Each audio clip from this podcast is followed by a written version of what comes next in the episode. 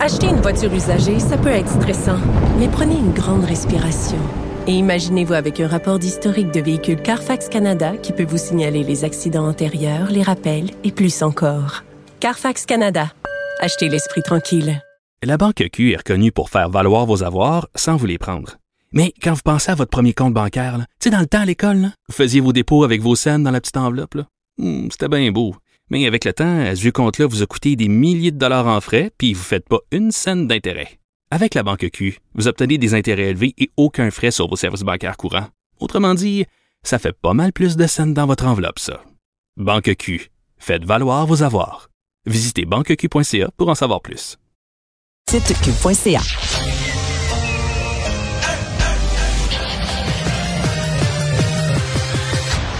Mario Dumont. Organiser, préparer, informer. Les vrais enjeux, les vraies questions. Mario Dumont. Les affaires publiques n'ont plus de secret pour lui. Cube, Cube Radio.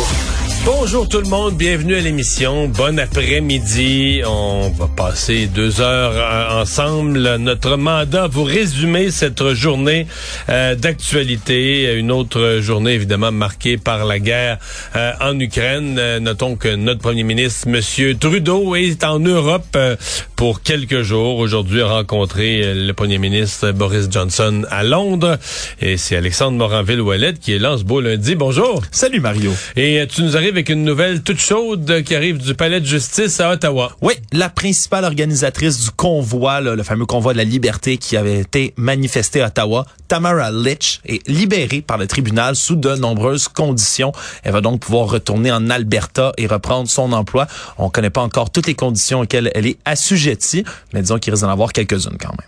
OK, mais elle est libérée en attente de procès. Elle va devoir revenir quand même au moment de son procès. Il risque d'y avoir d'autres comparutions, effectivement, dans ce dossier-là. Mais là, pour l'instant, là, c'est vraiment, c'est ça. Libéré par le tribunal sous de nombreuses Est-ce que conditions. euh, j'ai perdu le fil? Son, son collègue organisateur, Pat King, lui, est toujours euh, derrière les barreaux. Pat King, pour l'instant, ne semble pas avoir été libéré. Il va falloir que je fasse des dernières vérifications, mais effectivement, le Pat King, disons-le, là, était quand même un tout petit peu plus controversé que Mme Litch. Hein. Lui avait des affiliations avec des groupuscules d'extrême droite, souvent. Puis elle, elle a été quand même plus, ce que je comprends, plus, euh, disons quoi, respectueuse du tribunal, plus disciplinée devant le tribunal. Ouais, parce que c'est pas toujours des individus là qui sont très très respectueux des États, des, Des institutions, étatiques, mettons.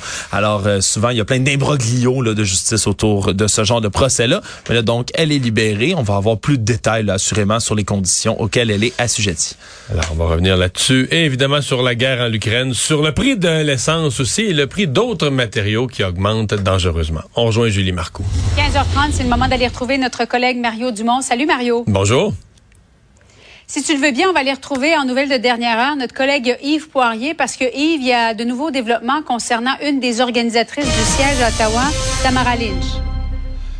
Oui, la principale organisatrice, je dirais, Julie Oui. Tamara Lynch. On sait que c'est une femme de l'Alberta. C'est elle qui est à l'origine de cet immense convoi qui a convergé vers, Ottawa. Des camionneurs, donc, et des sympathisants qui sont restés, rappelons-le, trois semaines. Un véritable siège. Là, je ne ferai pas d'histoire là-dessus. Vous avez tous vu ces informations. On y était en direct. Eh bien là, le juge, devant, euh, elle, était tantôt devant le tribunal. Le juge, en révision d'une décision, parce que dans la première, dans le premier cas, on avait refusé de la remettre en liberté sous certaines conditions. Il y a un juge qui vient renverser cette décision et autorise effectivement à la femme de 49 ans, donc de retourner en Alberta sous diverses conditions strictes, évidemment, euh, de ne pas troubler la paix et l'ordre, de pouvoir revoir sa famille, ses petits-enfants, mais surtout de regagner son emploi, euh, Julie, parce que là, elle est sans salaire, sans revenu depuis un certain temps, nous dit-on. C'est elle qui est à l'origine également de ce- ces vastes campagnes de financement qui ont permis justement à certains camionneurs de survivre pendant des semaines. Alors voilà cette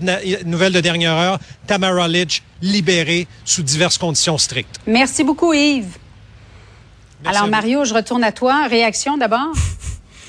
On a l'impression que ça fait bien longtemps et que ça fait comme pitié. euh, Oui. tu sais, on pense à ce qui était Quel leur... monde a changé depuis? Oui, donc c'est surtout on pense à leur discours et leurs revendications, leur utilisation du mot dictature. Maintenant qu'on veut un dictateur qui, a, qui euh, a attaqué le pays voisin où il n'y a pas de liberté d'information, les citoyens de son propre pays peuvent pas savoir.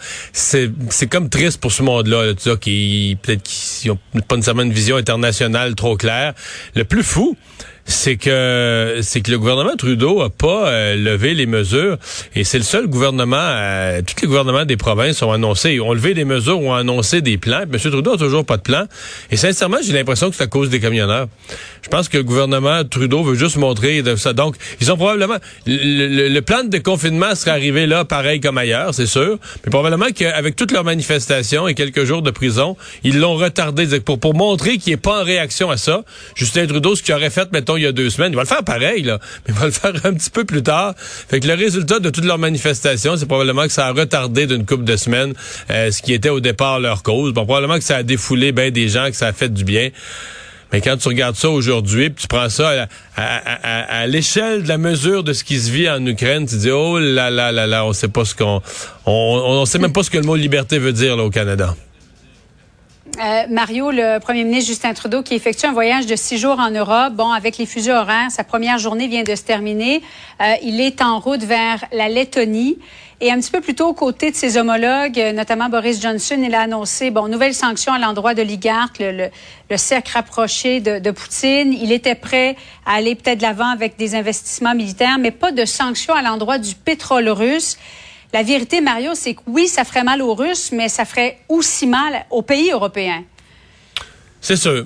C'est sûr que c'est plus facile pour nous. Je dis pas que ce serait facile là, si on annonçait aux gens demain que le, prix au litre va augmenter, qui est déjà, les gens sont déjà sous le choc de l'augmentation. On leur disait vous avez rien vu, il va augmenter d'un autre 20, 30, 40 sous parce que là on boycotte le pétrole russe. Ça serait un coup à donner. Mais je pense qu'il y a une partie importante de la population qui serait prête. Je l'ai testé autour de moi, puis j'ai été quand même surpris que les gens disent, ben là, si ça prend ça, on a peur d'une guerre mondiale, plutôt que d'envoyer des soldats mourir au... Tu sais, donc, par contre, euh, nous, euh, tu sais, au Canada... Euh, D'abord, on a Hydro-Québec pour ce qui est de l'électricité. Pour une des sources d'énergie au Québec, on est gâté, ça n'a pas de bon sens. Au Canada, on est un producteur quand même euh, de, de, de, pétrole, de gaz naturel. Donc, pour l'essentiel, on n'aurait pas vraiment peur de pénurie. On dit oui, c'est un prix mondial, puis nous, notre prix, le prix du baril augmenterait, donc notre prix à la pompe augmenterait. Mais euh, voilà, euh, on n'a pas vraiment de, de, conséquences dans nos vies. Alors que ce matin, le ministre des Finances et le ministre des Affaires étrangères de l'Allemagne sont sortis publiquement pour dire carrément, ben nous en Allemagne, au bout de trois semaines, on n'aurait plus de réserves, on serait plus capable d'éclairer le pays, on serait plus capable de chauffer le pays. Euh, donc, on manquerait de l'énergie, on manquerait des sources de base de l'énergie nécessaire pour faire fonctionner le, le, pays. Et donc, il n'y a pas de sources alternatives là, qui apparaissent disponibles à court terme. C'est le premier, et c'est un peu ce qui est ressorti hein, du point de presse de M. Trudeau avec euh, Boris Johnson puis euh, Marc Routet euh, des Pays-Bas. Mm-hmm. Euh, oui, une détermination dans le vocabulaire et dans le langage, là, mais on sent qu'on arrive au bout là, des mesures, des sanctions. Bon, le Canada a ajouté quelques oligarques à sa liste, probablement pour dire qu'on faisait quelque chose, mais les prochaines mesures, euh, dans tous les scénarios, elles vont faire mal, incluant à nous-mêmes. Et dans le cas de l'Europe, c'est faire tellement mal qu'ils sont pas prêts. Ils disent, on peut pas fermer le robinet du gaz et du pétrole russe, mais on ferme pas le robinet du gaz et du pétrole russe. Ça veut dire aussi qu'on ferme pas le robinet du cash, de l'argent, du gros argent qui rentre en Russie pour financer la guerre. Mais tu vois, nous parlions tantôt au consul honoraire d'Ukraine à Montréal. Euh, il affirme clairement, Mario, que l'heure n'est plus aux sanctions il demande une zone d'exclusion aérienne et il dit de toute façon, là, le point de rupture a déjà été franchi. Es-tu du même avis, euh, Mario? Non. Non. Je comprends. Je dirais ça, moi aussi, si j'étais porte-parole de l'Ukraine, certainement, parce que Écoute, c'est tellement épouvantable ce qu'ils vivent. Peut-on reprocher à quiconque qui parle au nom de l'Ukraine d'appeler au secours par tous les moyens disponibles? Et oui, ça interpelle. Il n'y a aucun doute que ça interpelle, ça interpelle les chefs d'État des, des, pays de l'OTAN, puis qu'on doit garder un œil là-dessus. Maintenant, M. Trudeau a redit la semaine passée. Euh, il est pas, euh, il y, a une ligne qui est tracée. Là. Il n'est pas question d'aller jusque là parce que, bon, euh, faire respecter, créer une zone d'exclusion aérienne, mais exclusion aérienne, ça veut dire que si y a un avion russe, là, tu l'empêches. Mais là, tu l'empêches. Euh, tu l'empêches comment? On a déjà fourni des missiles anti-aériens à l'Ukraine. Ils peuvent, ils en ont descendu quelques-uns des avions avec ça. Mais pour aller plus loin, il faut que tu aies des avions. Euh, si le Canada envoie ses CF-18 et qu'on descend un avion russe, ben on est en guerre. On est en guerre. Bon, on nous dit qu'il y a des solutions alternatives, des façons de faire. Je pense que ce qui serait peut-être faisable, sans en guerre. Mais là, peut-être que Poutine l'interpréterait quand même comme une déclaration de guerre, mais enfin.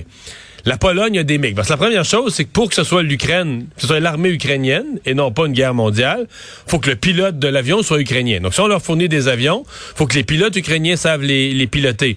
Ça restreint, à ma connaissance, il y a deux pays. L'Allemagne, pas l'Allemagne pas en tout, la Pologne et la Roumanie, qui ont des MiG.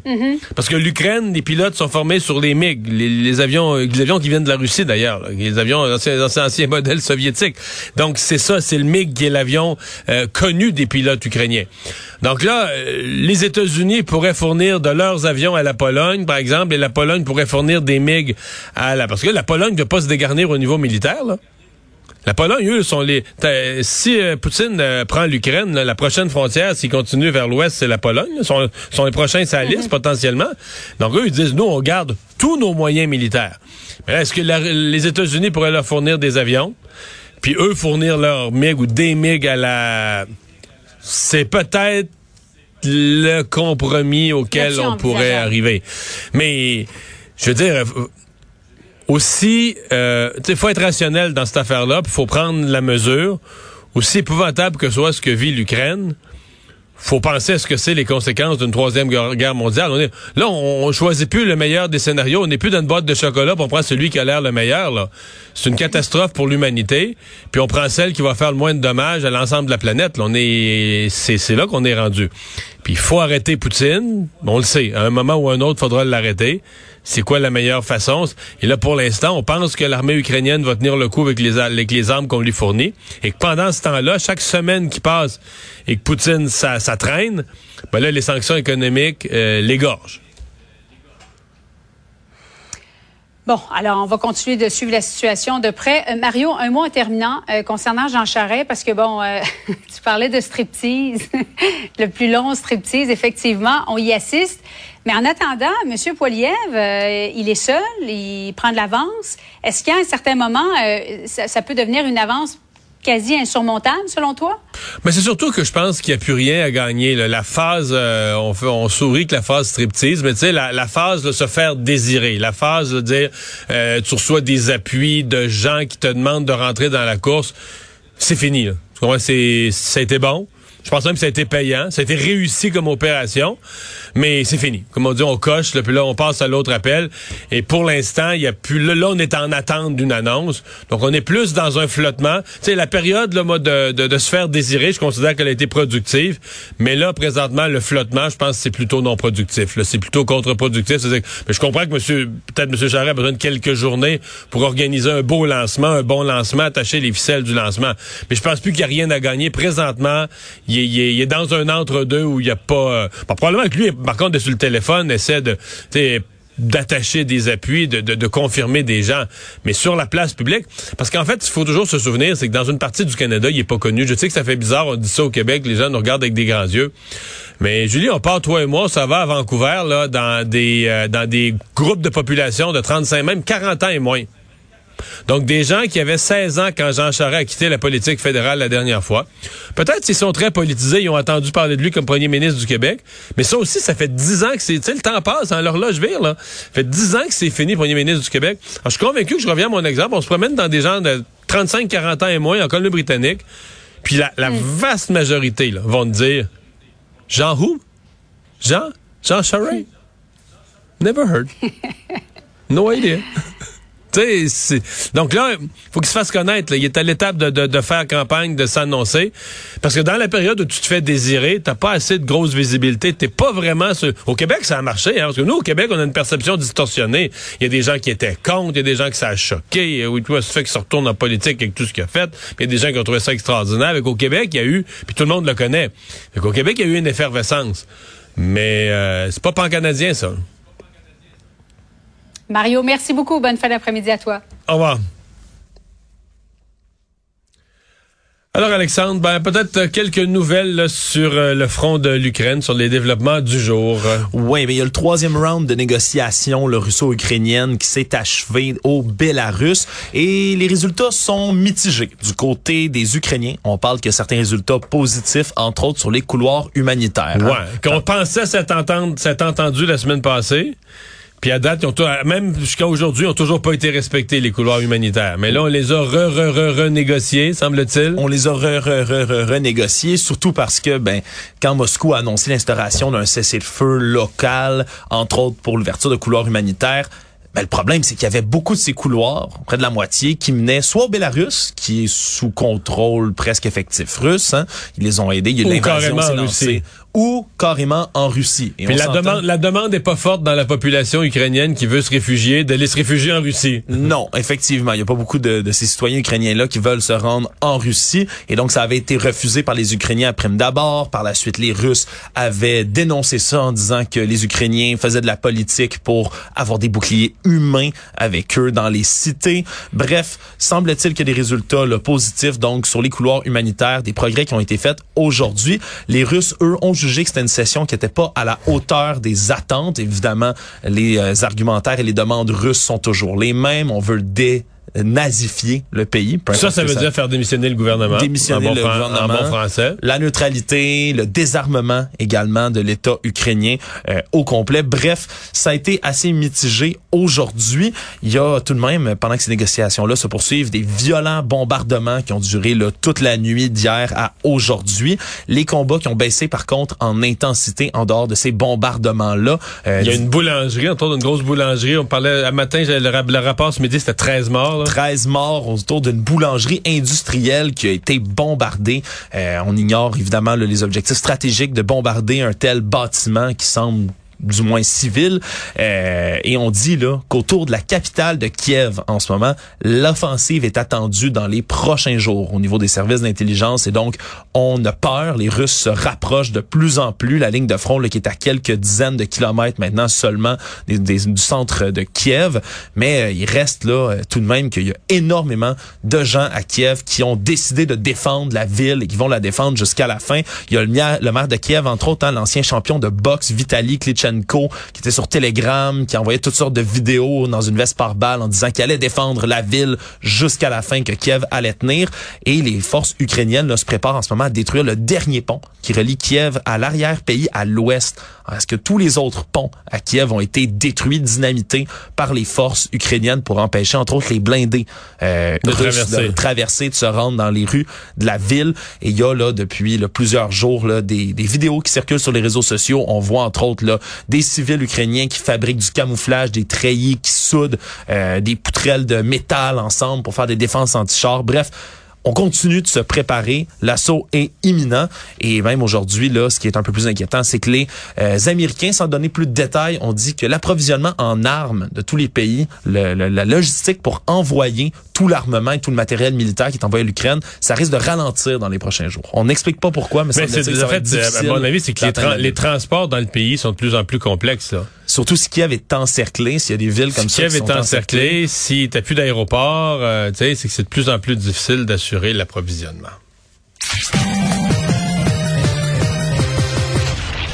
Combiner crédibilité et curiosité. Mario Dumont. Cube Radio.